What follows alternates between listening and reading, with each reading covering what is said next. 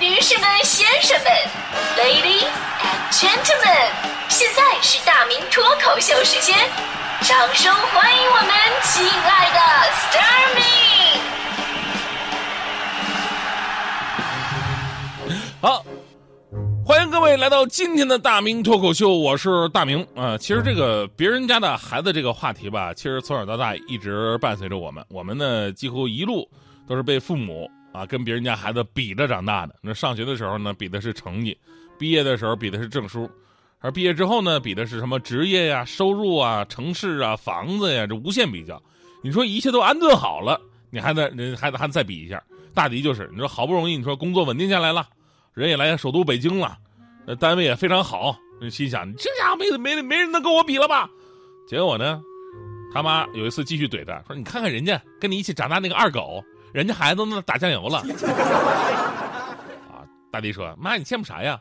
你孩子不也能打酱油了吗？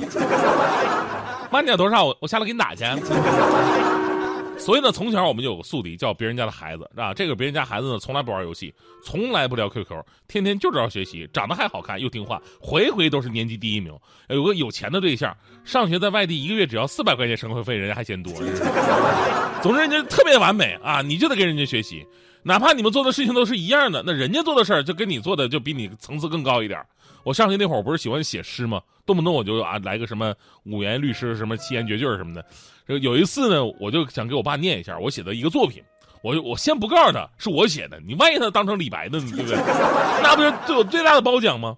然后我念完了之后吧，我爸说：“哎呀，这诗确实不错呀，这个写的人挺有才呀，谁写的呀？”我说：“哈哈哈哈哈，爸爸是我写的。”我爸说：“啊，你你能不能一天一天干点正事儿？你你整点有用的行不行？高考考这些吗？作业写完了吗？”哎呦我的天！其实啊，在跟别人家孩子对比的过程当中，还有另外一个细节，那就是别人家的孩子从来就不是一个人。我相信很多朋友小的时候都有类似这样的对话啊。妈妈说：“你看看人家小红，人家暑假也不闲着，都去参加数学班了。我给你报一个，是不是？我再给你报一个英语班。”然后你说了，那小红人家只报数学班，没报英语班啊。妈妈说了，那你看看人家小华呢？小华英语那么好，人家还报英语班了呢。不说了，就给你报了啊。啊，你说那那人家大大迪啥班都没报啊？然后妈妈说了，你咋不跟好的比呢？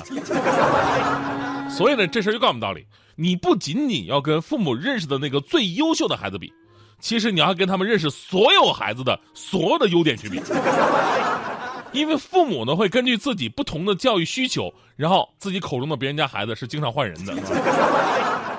你看最近高考结束了啊，网络上又掀起了一阵别人家孩子的风气，谁谁考的什么什么学校啊，怎么怎么地多出色啊，啊进步多大，各种让我们这种学渣羡慕嫉妒恨啊。但咱们说做好自己就行了，人和人真的不能比。你要非得比的话吧，那我跟各位说一个六岁的别人家的孩子，咱各位家长跟人家六岁的孩子这么比一下吧。最近的韩国呀，有一名六岁女童靠着自己买下了一栋九十亿韩元，大概人民币五千二百四十五万的豪宅。虽然她年纪小，但是流量高啊。这小女孩啊，在网络上有大批的粉丝。据了解，她共经营两个不同风格主题的频道，分别是走流行风的 Vlog 和符合她年纪的新玩具体验。这两个频道加起来就有超过三千万订阅量，相当的惊人。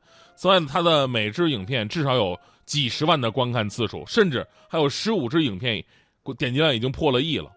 所以，这个四月份的时候呢，小姑娘啊，六岁小姑娘啊，人家拿着自己挣的钱买下了位于江南豪华地区一栋地下一层楼、地上五层楼的独栋豪宅，让网友们惊呆呀！说：“哎呀，长大以后，你说人家姑娘都不找不用找工作了啊！我一辈子赚了这么多呀！”我六岁的时候我在干嘛呀？我这，所以你们说说啊，你可能在六岁的时候被安排了各种的学习，为了就是什么不输在起跑线，然后长大有出息。那你看人家六岁的时候，天天都玩新玩具，然后把玩玩具的经验跟大家伙分享一下，然后躺着把钱给挣了。那么各位父母，咱们就不能跟跟这个别人家的孩子比一比吗？妈妈先给我买两套玩具先。所以吧，就跟别人比较，本来就是一件特别不科学的事儿。人和人不一样，性格不一样，爱好不一样，理解能力、认知能力，包括解读能力，全都不一样。甚至就连我们对于成功的定义都不一样，怎么可能说跟别人去随便的比较呢？其实大部分的家长，咱们说都懂这个道理。话术上啊，看上去好像一直在抬高别人、否定自己的孩子，但事实上，很多家长内心深处并不是真的对别人家的孩子爱不释手。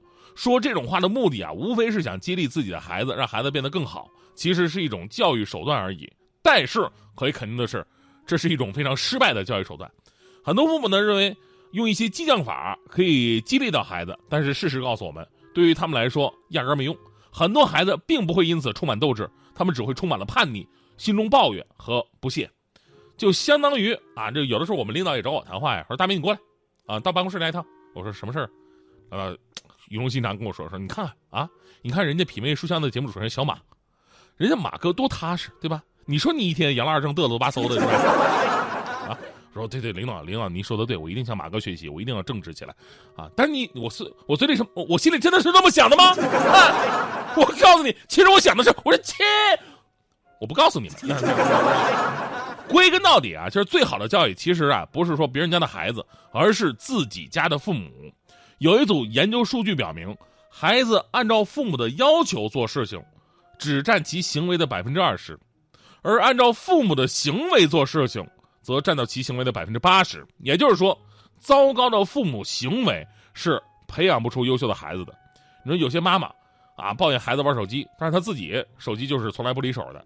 有些爸爸呢，不准孩子玩电脑，但是他天天在那玩，拔着键盘打游戏。有些家长教育孩子说：“哎呀，孩子说谎是不对的。”但自己的嘴里就成天谎话连篇。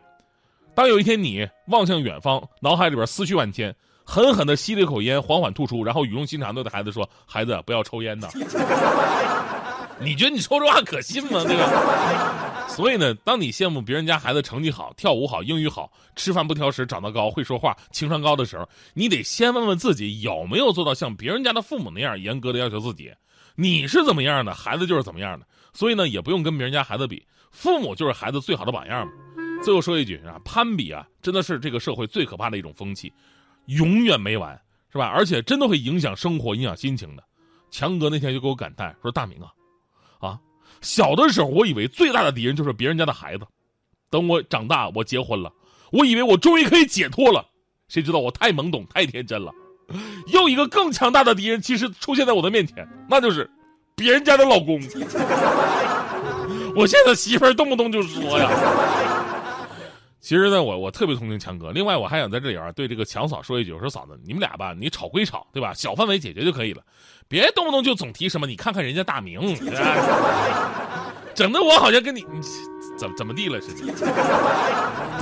忙着看别人有什么，忙着追求别人的美妙生活。以为拥有就能得到快乐，汲汲营营，却总感觉少了什么。偶尔抬头才发现天空比想象大很多，